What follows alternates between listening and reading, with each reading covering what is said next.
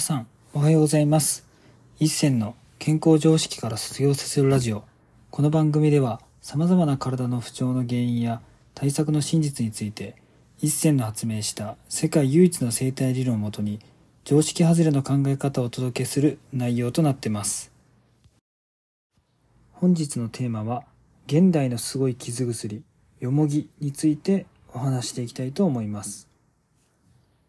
僕が小学校2年生か3年生ぐらいの時にちょっとねグロテスクな話になるんですけれどもあのお寿司かなんかをねみんなで注文してその時僕のお母さんとお姉ちゃんとじいちゃんばあちゃんがいて5人でご飯食べてたんですけれども、まあ、その時にあの割り箸があるじゃないですか。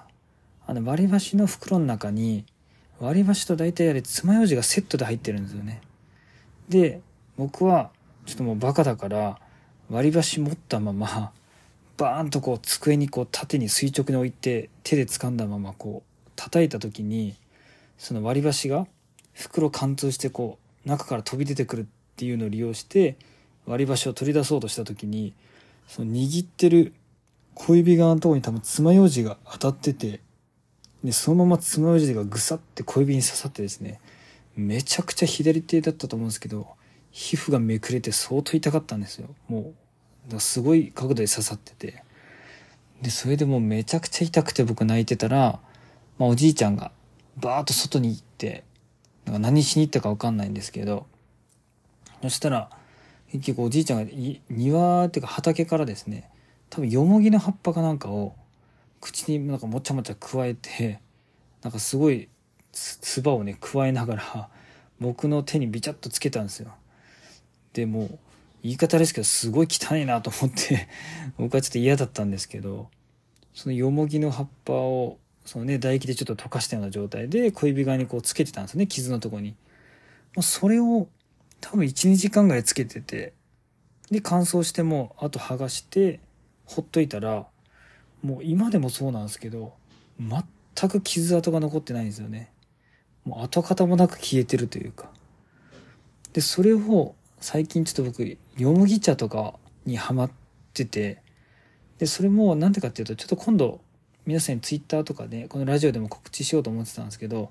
6月の17と18日にちょっと僕が仕事の都合で沖縄に2日間行くんですよね。ちょっと打ち合わせと打ち合わせ打ち合わせ兼ちょっといろんな視察も踏まえていくんですけども、まあ、もしね沖縄に住んでる方で、まあ、出張で整体でもいいし場所も貸してくだされた方いれば全然あの出張価格でよろしければ整体沖縄に住んでる方全然しますのでぜひ必要な方いたらぜひ僕を呼んでください。2日間しかいないんでねちょっと時間は限られるし人数も限られるけどはい。まあそれでそのよもぎ自体はね沖縄になんかたくさんなんか一年中生えてるのかなっていう話も書いてあってはい改めてこのよもぎっていう力が大事かなっていうふうに思ってた時にまあちょっとね僕のパートナーの件もあって。でそれでよもぎ茶とか飲んでたらやっぱ調子がやっぱすごいいいって言ってて。あじゃあ意外とやっぱよもぎっていいんだなと思って。でそれでまあよもぎのことをいろいろ調べてたらまあそのちょっとツイッターでも書いたんですけども。まあよもぎのことはねハーブの女王と称されてて大昔から薬草として利用されてたそうなんですよね。でその成分自体がですねなんかめちゃくちゃいいから、まあ、食物繊維も豊富だし、まあ、腸内環境腸内環境改善デトックス効果血液をきれいにする増やす効果。でクロロフィルの殺菌作用と活性酸素を抑える効能によりシミシワの予防美白美肌美白効果など、まあ、あとねよもぎ虫とかでもねよく利用されてますけども、まあ、老廃物をね出したりとかリラックス効果とか、まあ、最強だなと思ってシンプルにでねほうれん草とかにもね含まれてるベータカロテンとかもそれもねがん抑制とか免疫力の強化とかすごい効果効能があるわけなんですよ。で沖縄ではねよもぎのことをフーチバーっていうらしくてなんか食用でもね使われてるってことも書いてあったのでまあそういうこのねよもぎとか僕もやっぱりそのお腹切って手術してるので、まあ、事故の影響ですけど、まあ、そういうのをねよもぎとかを皮膚に塗って、まあ、解毒するのも、まあ、ありなんじゃないかなと思ってまあ今よもぎにちょっとハマり出してるっていう感じですね。まあ実際にね僕は小学校3年生でその爪楊枝事件で小指がねめくれた時も結構な角度えぐれてたんですけどよもぎつけて本当に跡形もなく消えたのでこれ僕のお腹の手術後もよもぎ使って全くなんかその跡形もなく傷跡が見えなくなるぐらい治ったらこれめちゃくちゃすごいんじゃないかなと思ってちょっと自分の体で、まあ、よもぎを使ってどんどんね傷を治すってことをちょっと実験してみようかなというふうに思って、まあ、今回こういうラジオのテーマにしました。なのでねなんかすごい傷薬って書いたのがちょっと僕ポケモンが昔好きだったんでねなんかポケモン的なイメージでなんか今ポケモンも流行ってるらしいですけどそういうのをちょっとオマージュしてちょっとそういうタイトルにしました。であとはねちょっとまあちょっとスピリチュアル的な話になるんですけどまあその言霊的には僕本名がともきっていう名前なんでともきとよもぎってちょっとね語呂が似てるし同じね母音だしなんかそこでちょっと親近感もすごい感じてやっぱ自分の体と似てるものを入れた方がやっぱ自分の体が解決するっていうのは僕は間違いないと思ってるのでやっぱそしたらやっぱよもぎでこんだけ治療効果が僕は出たっていうのはやっぱ小学校の時に実際に体験してるしで小学校3年生の時の方がめちゃくちゃ家のストレスとかまだ本音もめっちゃ我慢してた時期なのによもぎでそこまで治ったので今こんだけ本音言ってて自分らしく生きて体もこすってめっちゃ楽になってる状態でよもぎを入れたらなんかとんでもないことになるんじゃないかっていうそういう期待感やワクワク感も込めてちょっとよもぎをどんどん自分の体に使ってね、使っていってみようかなというふうに今思ってます。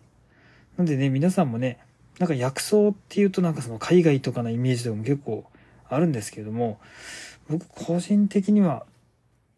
意外とね、なんか日本にもたくさん自分の体にあり、合いそうなね、薬草とかたくさんあると思うんで、まあぜひね、いろいろちょっと調べてみて、自分の体に試してみてもいいんじゃないかなっていうふうに思います。で、あと僕ドラクエっていうね、ゲームを好きだったんですけど、ドラクエとかでも、なんか世界樹の葉とか、薬草とかって、結構その、薬草自体はね、そんなに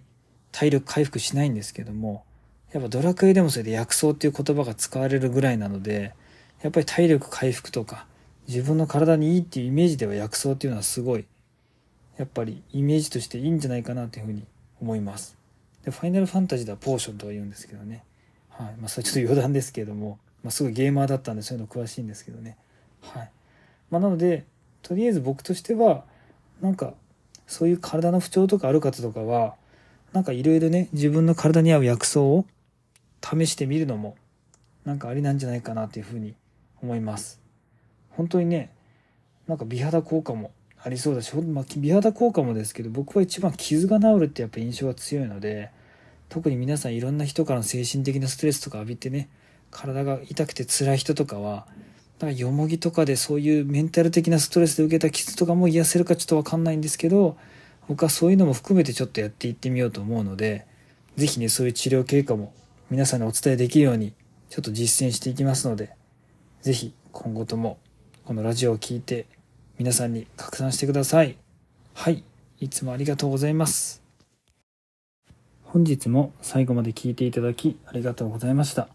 もし面白かったらラジオの登録とコメントなどもいただけるとすっごく励みになります。